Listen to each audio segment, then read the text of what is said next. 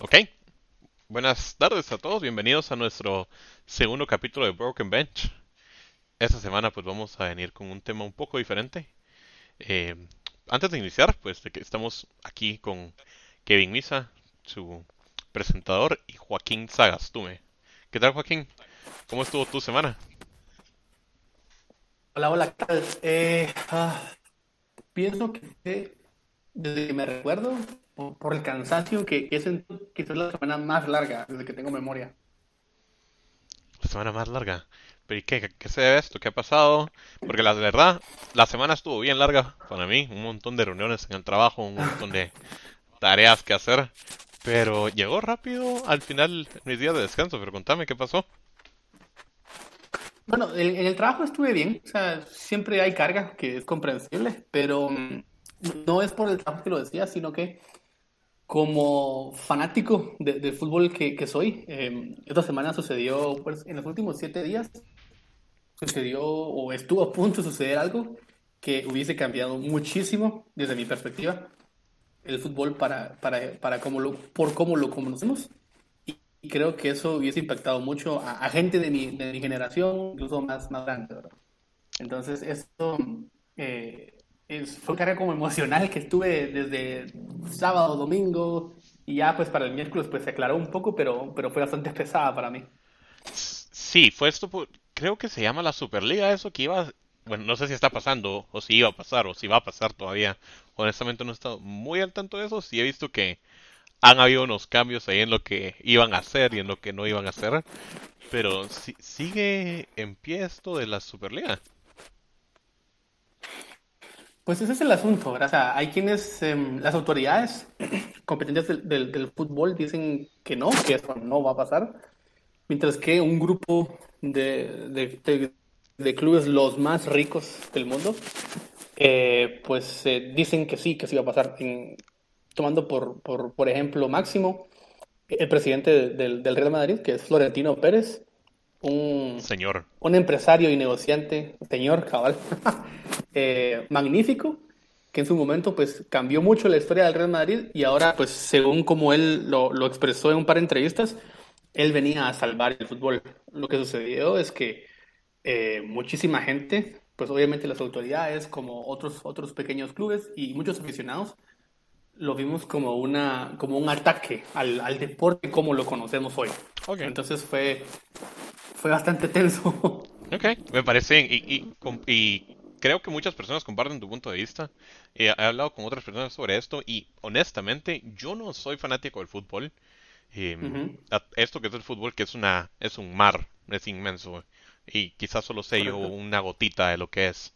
Eh, tengo poco conocimiento sobre esto, pero creo que el tema de hoy podríamos entrar a la Superliga y, y cómo funciona esto, qué es lo que trata de hacer, cómo se sienten los aficionados como vos en, en cuanto a esto y cómo podría afectar de manera positiva y o negativa al, al fútbol.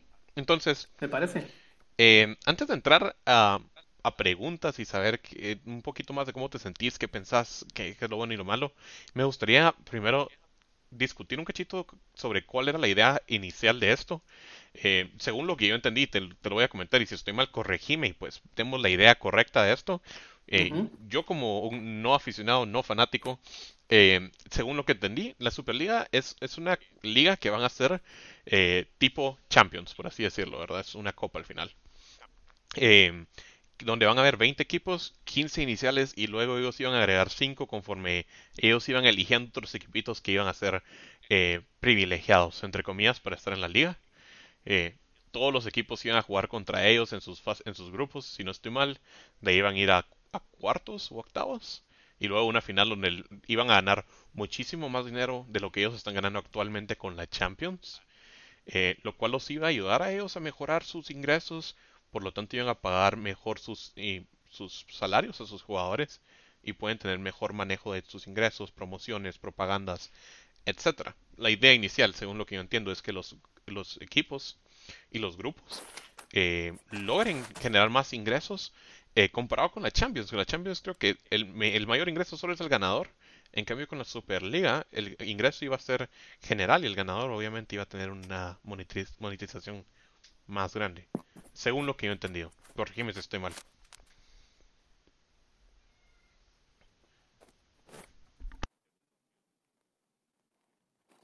No, fue bastante acertado todo lo que mencionaste, pero creo que aquí había que discutir cosas que, que a veces estamos dejando de lado. Uno, como, como mencionabas, eh, la potencial Superliga que hoy no existe, podemos definirla como una simple organización de dos clubes europeos, eh, entre ellos los más grandes que uno pueda pensar. Real Madrid, los equipos ingleses que tienen mucho dinero, Barcelona, Juventus, Milan Inter, y Atlético de Madrid. Eh, según, eh, como, como porque el problema aquí creo que fue de comunicación. Como yo percibo esta competencia, pero fue de comunicación. El, el día lunes ya está pactado que la UEFA, que es el, el, el ente que, que, rige el fútbol europeo y organiza la Champions League, iba a presentar su nuevo formato a partir de 2024-2027. Este formato ya está pactado, ya se conocía, que iba a ser eh, un poco complicado de entender, honestamente. Iba a incrementar 32 equipos, que son los que hay hoy en día. Hoy en día son 32 equipos divididos en 8 grupos, cada uno de 4. Los primeros dos avanzan y sucesivamente octavos, cuartos, semis y finales. Eh, ahora lo que se plantea, o se planteaba, se plantea, se, plantea este formato es que serán eh, equipos en, digamos, cuatro divisiones, donde vos como club vas a jugar 10 partidos. Dos de ellos, si sos de la Liga 1, la división más eh, pudiente o la mejor liga, dos contra, ese, contra la primera división, tres contra la segunda, con la tercera y dos contra la cuarta, para que juegues en total 10 partidos. Y en función de esos, pues los primeros eh, 8 avanzan a, a octavos de final y luego del 9 al 24, si no estoy mal, disputarían una especie de replay para poder avanzar los, a los octavos. Es, es todo un, un, un problema ese, ese, formato. Sí, complicado. Y hace rato, sí, complicado de explicar. Hace rato ya venían los equipos grandes hablando de la necesidad de crear una Superliga. Y yo desde que tengo memoria eh, he escuchado esto de una Superliga, una Superliga. Pero, pero en mi cabeza de aficionado y, y, demás, yo siempre he comprendido esa, entre comillas, Superliga, Champions League. Uno de niño crece escuchando esa magnífica canción de la Champions League. Uno sueña algún día no solo con ir a un partido, sino que uno, uno se viste de jugador cuando uno es niño y todavía de adulto. Eh, uno pasa de soñar en ser, en vez de ser jugador, porque ya no, ya no tiene edad, en ser técnico, ¿verdad? O sea, es, es el sueño de, de toda una vida.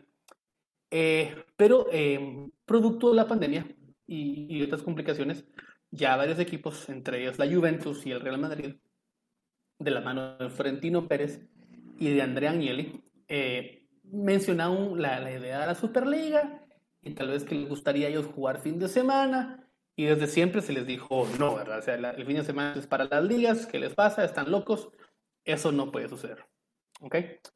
El, como te mencionaba, el día lunes sí presentaría esta, este nuevo formato. Entonces el sábado surgieron rumores en redes y en los medios de comunicación que, que se iba a presentar la Superliga. En la mañana del domingo viene este, este, este señor que es Seferin, que es el, el, presidente de la UEFA, y de manera molesta, tajante y clara dijo que él no permitiría eso y quienes estuviesen involucrados serían penados y sus jugadores tendrían algunas sanciones, como por ejemplo, no podrías jugar con tu, con tu selección, que eso es, es, algo, es un ataque claro a los jugadores. ¿verdad?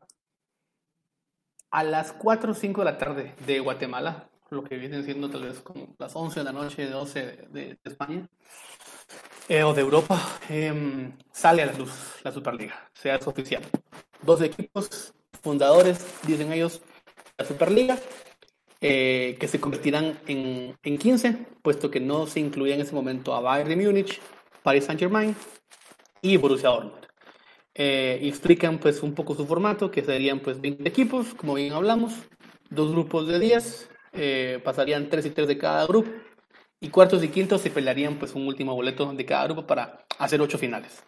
Eh, esgrimían, lo más es que pues tendría cada uno de los fundadores 350 millones de euros como, como una especie de bono por participar. Y se olían los rumores que era JP Morgan el banco que iba a financiar esta, esta, esta nueva competencia. Eh, todo, todo el mundo, creo que el fútbol, excepto estos equipos, dieron el, el grito en el cielo. Porque se estaba dejando fuera la mayoría de equipos y ellos decían que cinco serían invitados anualmente sin entrar en, en consideraciones de qué manera ellos serían eh, meritorios para entrar en cada año. O sea, ellos ni siquiera explicaron esto. Entonces, el, el, puro sentido de la competencia, como es hoy, que vos en tu liga nacional o local, eh, eh, vos te ganás el derecho de poder jugar la Champions League en función de cómo terminaste la temporada pasada en tu liga nacional. Si viste lo suficiente, accediste a esa liga y por ende a más, a más eh, eh, pues beneficios. Si no, pues no lo vas a entrar. Aquí se da por sentado que 15 de ellos iban a tener ya un lugar reservado. Y, y esto fue el domingo, o sea, todo esto que cuento fue el domingo, ¿verdad? Y yo estaba con, con una desazón en mi corazón, mi, mi niño interno se estaba, eh, se quería morir, ¿verdad? Porque yo sentía que lo que yo conocía como fútbol, que es algo que yo amo, como, como lo hemos hablado muchas veces, está a punto de terminar. Okay. Y eso es básicamente, pues, cómo empezó. no, sí, y fue, fue una notición. La verdad es que nadie estaba preparado para ese tipo de noticias. Como comentabas, es algo que se venía hablando desde hace mucho tiempo, pero no era algo que se estaba, eh, no era una resolución final. Y tener eso de la noche a la mañana, pues crea un impacto en todas las personas.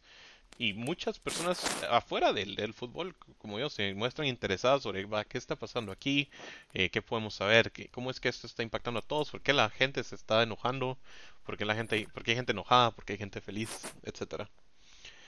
Entonces, eh, muy bien, gracias por, por explicar cómo, cómo funciona esto. La verdad es que creo que yo di una, una parte pequeña y lograste explicar puntos que no, no toqué yo. 15, 15 personas, 15 equipos, perdón, que ya están involucrados siempre, 5 personas que, 5 grupos que van a ser in, involucrados conforme cada año y, y, no dijeron si va a ser por eliminación, porque hayan quedado en primer lugar en su liga, etcétera, sino que van a ser elegidos de una manera que no sabemos. Claro, crea, crea de qué hablar, crea desconformismo en todo el público. Eh, dos, dos cosas que quiero, que quiero mencionar. Es, es, bien importante lo que comentabas, que son equipos que son de los más eh, ricos de Europa. ¿Por qué crees que estos equipos sí. que son los más ricos de Europa están creando una competición para generar más ingresos? Eh, ¿En realidad son los más ricos y lo que tienen es suficiente? ¿O crees que es pura gana de generar muchos más ingresos de los que ya tienen y es eh, pura, pura gana de derrochar dinero y generar más ingresos sin necesidad? Pues yo pienso que aquí eso lo responde cada persona pensando, si yo te preguntara cuánto dinero uno requiere para ser feliz, creo que es imposible que uno pueda pues, decir una, una, una cifra exacta. Lo que sucede con el fútbol eh, y esos, esos clubes que son, sí son ricos, eh, pero por ende ellos también gastan, gastan como nadie, ¿verdad? Eh, te puedo mencionar, por ejemplo, se dicen rumores específicos este año que el Barcelona, por ejemplo, tiene una deuda que asciende a más de un billón, de pues un millardo de, de euros. es algo que uno se pregunta cómo es que estas instituciones pueden subsistir teniendo estas grandes deudas y cómo los bancos ahora sí le siguen dando dinero, ¿verdad? Es fácil, ¿verdad? Porque estos estos equipos van a generar ese tipo de ingresos. Eh, ¿Por qué? Eh, hay, una, hay una idea que se dice que, pues, que los, eh, hay mucho juego intrascendental en la Champions League y ellos ven con la necesidad de competir contra equipos que no son de, de abolengo, de prestigio. te menciono que a veces el Real Madrid pues, tiene que ir a jugar a República Checa, a Bulgaria, pues no, no sucede mucho, pero a veces sucede. Recuerdo que una vez había un, hubo un equipo de, de, Chipre, algo pues que casi no sucede, pero para un equipo grande genera eh, eh, un esfuerzo monumental para ellos eh, ir a jugar esos partidos y que además no les genera de, tantos ingresos. Yo eso lo puedo comprender. Pero, por ejemplo, si hablamos de los tres equipos que, que no se hicieron como fundadores, uno de ellos es es Bayern de Múnich y, y Karl-Heinz Rummenigge que es su presidente hoy, dijo que lo, que lo que se hablaba acá era de una mala administración de, de, de, estos equipos y que lo que ellos tenían que buscar era reducir gastos. Claro, decirlo así por así es muy sencillo, pero eh, no sé si, si has llevado, pues, eh, o alguna vez has visto los, los precios que se manejan son desorbitantes. Hace, creo que más o menos 4 o 5 años, eh, el, el París pagó más de 222 millones de euros por Neymar y, y, claro, uno puede decir pues, que el mercado ahorita lo que uno vale, ¿verdad? Pero eh, si cada vez estás generando más gastos, estás pagando salarios más grandes y, tus ingresos pues no son suficientes, esto es, eh, esto es economía, creo que uno, y, no soy ningún experto en esto. Pero si uno, por ejemplo, cualquier individuo está endeudado, lo primero que tienes que hacer, y te lo dicen en cualquier universidad del mundo, cursos de economía doméstica, es tenés que reducir gastos. Sin embargo, estos equipos no se molestan ni se plantean el hecho de que tendrían que reducir gastos. Ok. Y totalmente de acuerdo. Eso, eso de Neymar. Eh, creo que es Neymar el que pagó 222 millones, si no estoy mal. Por, por el que pagaron. O sea, pagaron por él. Y, su salario eh, es, es, difuso. Creo que son 36 millones de euros año limpio. Porque los equipos, además, se encargan de pagar los impuestos de sus jugadores. O sea, los, los, tienen en cuna y los tienen cargados. Claro. Claro, es viven en cuna de oro. Solo, solo quiero comentar algo rapidito. Eso de 222 me lo sé de memoria gracias a mi hermano, que su mejor amigo es barcelonista. Y recuerdo que cuando vendieron a Neymar por 222 millones, mi hermano, por pura gana de molestar a su mejor amigo, le cambió la clave del Wi-Fi a Neymar 222. Entonces, cada vez que alguien llegaba y les pedía la clave del Wi-Fi, mi hermano obligaba a su mejor amigo a decirla y le dolía siempre. Eh... Entonces, eh, sí, es, sí, es, que sí fue ridículo. algo increíble. Ridículo. Yo con eso, con ese dinero viviría feliz de la vida, todo, toda la vida sin preocuparme, todavía con lujos. Eh, ok, cool. entonces tocamos, tocamos buenos puntos aquí y, y es importante eso que mencionarlo del dinero, la cantidad ridícula que pagan por los jugadores, que es, es ridículo. Claro, ellos les pagan lo que generan, ellos generan una cantidad también absurda de dinero. El fútbol es, eh, si no estoy mal, el, deporte con mayor ingresos y con mayor cantidad de espectadores em, en el mundo anualmente. Por supuesto que va a generar mucho dinero. En, en, esta, en esta liga, y creo que me voy a ganar mucho odio por lo que voy a decir, pero a mí no me parece una mala idea. Y, yo sé que vos ya me odias por eso. Eh, pero yo creo que es una buena adición al fútbol actual. Claro, siempre con ciertas reglas, ¿verdad? No tomando en cuenta que estos equipos, como comentabas, pueden ser sacados por la UEFA de otras competiciones, lo cual no me parece justo, para nada. Eh, hay un conflicto en los horarios y en las fechas que juegan la Liga y la Champions, claro que sí. Eh, muy probablemente eso afecte. Creo que sería más de buscar fechas correctas para que esto no afecte. Pero asumiendo que la Superliga exista, y los equipos que están en la Superliga aún así estén en la Champions y en la Liga eh, Europea, ¿crees que sería una buena idea la Superliga? Tomando en cuenta que no afectaría nada en las otras competiciones que ya existen.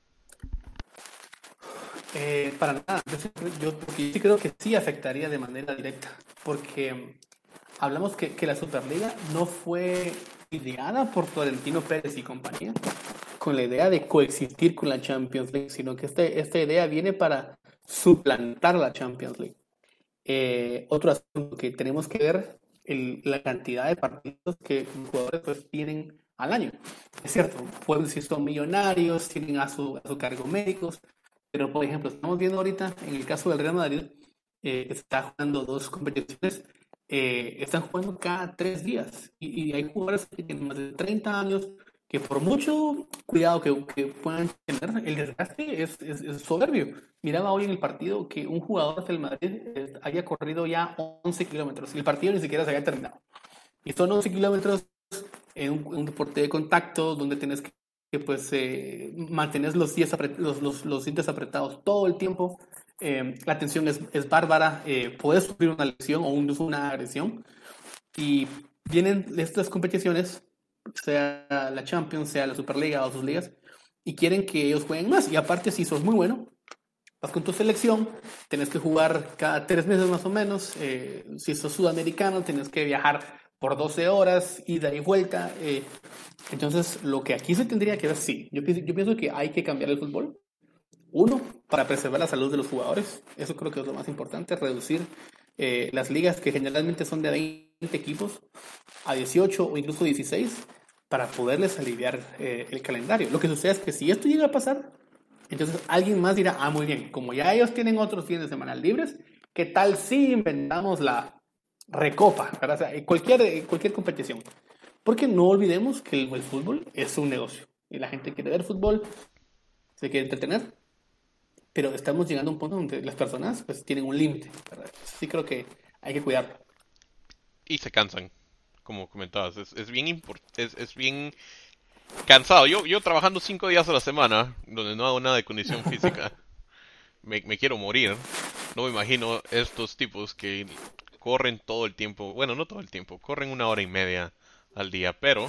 Pero, hay, entrenan todos los días. Claro, hay, hay ejercicio, hay práctica física todos los días, eh, tienen que hacer sus chequeos, tienen entrenan aparte y afuera del, del estadio, entonces puede que, y esto como mencionabas, reduce incluso el tiempo de entreno, porque si hay tres competiciones al mismo tiempo, ¿a qué hora entrenan? Es un día Eso menos. es lo que sucede. Eh, yo, yo, leía, pero para un curso de, este tipo de, técnicos o preparadores físicos, cuando están jugando cada tres días, el día después de un partido no se entrena, esos días recupera. Eh, hay, hay, terapias de que te, te metes a un jacuzzi en frío, eh, masajes y demás. Tienen que mandar a hacer exámenes para ver si estás bien, si estás apto. Recuerdo hace no mucho en una entrevista de, a, a Gerard Piqué, eh, él decía que, pues sí, ellos viven su sueño porque el fútbol, quien no le gusta, es, como que te paguen por jugar algo. Pero él decía, pero hay días que no quieres jugar fútbol, porque lo haces todos los días y, son tantas horas y ese esfuerzo físico y esfuerzo mental y están lejos de sus familias, de sus parejas, de sus hijos. Entonces, e, el, esfuerzo que los jugadores se, son sometidos es, es, grande. Y tanto UEFA como los clubes, yo no los veo preocupados por los, de los jugadores. No veo eso tampoco de, de de mi lado, y eso que no soy fanático, sí se ve que hay mucho esfuerzo de su lado, como comentas. Eventualmente uno deja de, de hacer las cosas por amor y las hace más por trabajo y lo dejas de disfrutar. Uno cree que hay un trabajo perfecto donde uno le van a pagar por hacer lo que a uno le gusta, pero cuando se vuelve monótono... Por existir, pero no. claro, se vuelve monótono y dejas de quererlo, dejas de agarrarle amor, ya que es una obligación, ya no es una pasión, un hobby. Entonces, sabiendo que la UEFA y la FIFA existen, ¿no crees que hay una, un, monopolio ahí? Creando la Superliga pudimos resaltar eso y la UEFA se puso alterada y rápido su reacción fue, ok, Superliga, cualquiera que esté ahí no puede jugar con nosotros, sale de nuestras competiciones oficiales. Es un monopolio. Y el momento de ellos ver una ah. competencia, se alteraron y vieron que es posible que un presidente de un equipo pueda crear una de estas ligas sin ninguna intervención legal, ya que hay, leyes en Europa que no dejan que exista el monopolio. También creo que los aficionados prefieren el monopolio de la UEFA y la FIFA, por lo mismo que están acostumbrados a la antigua y no quieren algo nuevo en su, en su deporte. lo último que mencionas, sí, es, es, bastante cierto. Ellos no, no, no se plantean hacer ningún cambio. Eh, prefieren, fue la palabra que utilizaste y me parece eh, bastante adecuado. Yo prefiero eso, pero no podemos obviar que tanto UEFA como FIFA pues hagan ese negocio y lo reparten poco. Que esa es la, la principal queja de estos equipos. Ellos quieren ser, tener más parte dentro de este negocio porque no va a ser lo mismo que te paguen por, por un evento, te van a pagar entre 1.5 millones de euros a 3 millones de euros, dependiendo del resultado, a que de entrada a todo un torneo, pues ya te garanticen pues 350 millones de euros. Es una, es una diferencia abismal. Pero vamos a que ellos lo que quieren es, dame más pastel. Eso es todo.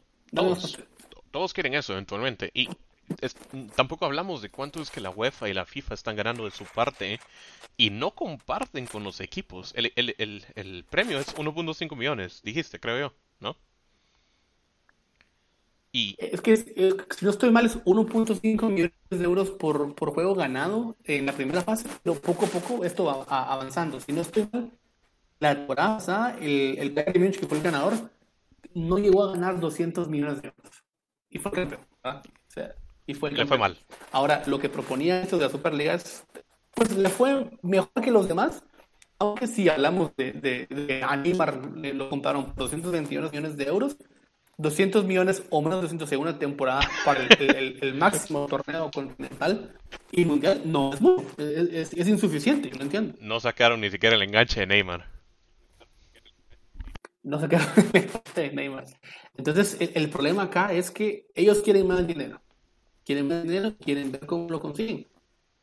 Pero lo enfureció a, a los aficionados, lo que nos hirió a quienes estamos tan lejos, que hemos crecido nuestra vida viendo la Champions League, es que es como que yo te diga, Kevin, yo ya no quiero jugar con vos porque la verdad no sos tan bueno. Y prefiero jugar con Raúl porque con Raúl me mira más gente y pues lo siento. Okay. Es, es bastante cruel. En respuesta a eso, lo que yo haría es mejorar para que sigas jugando conmigo. Y, creo que eso es lo que debería hacer la UEFA. Si se están quejando los equipos porque la solución que la UEFA no les ha dado y no les va a dar por el momento, según entiendo, hasta el 2024 creo que piensan hacer algunos cambios. Pero eh, si, si la solución actual no sirve, ¿por qué la UEFA no está haciendo nada para traer una solución real que ellos lo pueden hacer incluso. Que imagino que hay cosas legales detrás de eso. Pero es algo que ellos pueden iniciar el siguiente año. ¿Por qué esperar hasta 2024 para hacer un cambio? Vi, y, no estoy nada, nada informado de esto, así que puede que no digan nada de información valiosa, pero vi que van a cambiar cómo, cómo podría funcionar la, Champions en el 2024. Pero ¿por qué esperar tres años para eso? Yo pienso que es que ellos no lo miraban tan real. Ellos no creyeron que los clubes se fueron a organizar y a lanzar este tipo de, esta, amenaza, porque fue una amenaza. Em, y, ya para ir cerrando, pues tenemos el, aspecto de, la salud de los jugadores, que es muy importante, el aspecto de la, de la competitividad, porque ya teniendo mi lugar asegurado en la mesa, pues yo en mi liga local, ¿para que me voy a esforzar? Si ya está asegurado mi lugar, donde me genera dinero. Nunca pensé en eso. Y tercero. Pero sí. sí, eso sí, es un problema de competencia. Eh, y tercero, algo que son pocas personas que lo han dicho, es que de estos 12 equipos, eh, te puedo mencionar por lo menos eh, el Tottenham, el Manchester City, el Arsenal, son tres ingleses, equipos, por ejemplo, de multimillonarios, capital de Qatar, o, eh, de, otros países y no, nunca en su vida han ganado una Champions League. Entonces, ¿es un equipo, es, es, un club de, de, equipos muy grandes o qué sucede? O bueno, hay equipos como el Arsenal, Tottenham y Milan que ya ni siquiera juegan la Champions League. Y, y, y planteaba yo esta pregunta hace un par de días. Además de lo que nos han contado todos ellos, ¿No tendrá también que ver que hay equipos emergentes que han logrado competir de mejor manera sin tanto capital y esto les preocupa? Porque ni el Manchester United está en la Champions League, fue eliminado por un equipo alemán, un equipo de Red Bull. Entonces, ricos hay muchos en el mundo y todos quieren competir. Entonces, hay muchas cosas por resolver, al menos pienso yo. Esto va a ir un poquito más lento y espero para el bienestar de algo que yo amo desde que tengo memoria, eh, pues es la posibilidad de que, pues, de que todos puedan competir y que, claro, que repartan mejor el pastel. Esperemos que ver una resolución a esto y yo, honestamente, me encanta ver el mundo arder. Yo voto porque, porque la Superliga siga, siga de pie. Me gustaría ver cómo, cómo se, soluciona esto. Eh, claro, hay equipos que ya se han salido. Esta semana pues tuvimos tres equipos, creo que el Chelsea, eh, fue uno de ellos que, decidieron no. todos, los ingleses, todos, los ingleses. Sí, todos los ingleses dijeron para atrás. Eh, nuestra, nuestros aficionados han hablado, los escuchamos y vamos a dar un paso atrás. No vamos a ser parte de la Superliga y están tramitando en salirse, más creo que no se han salido completamente.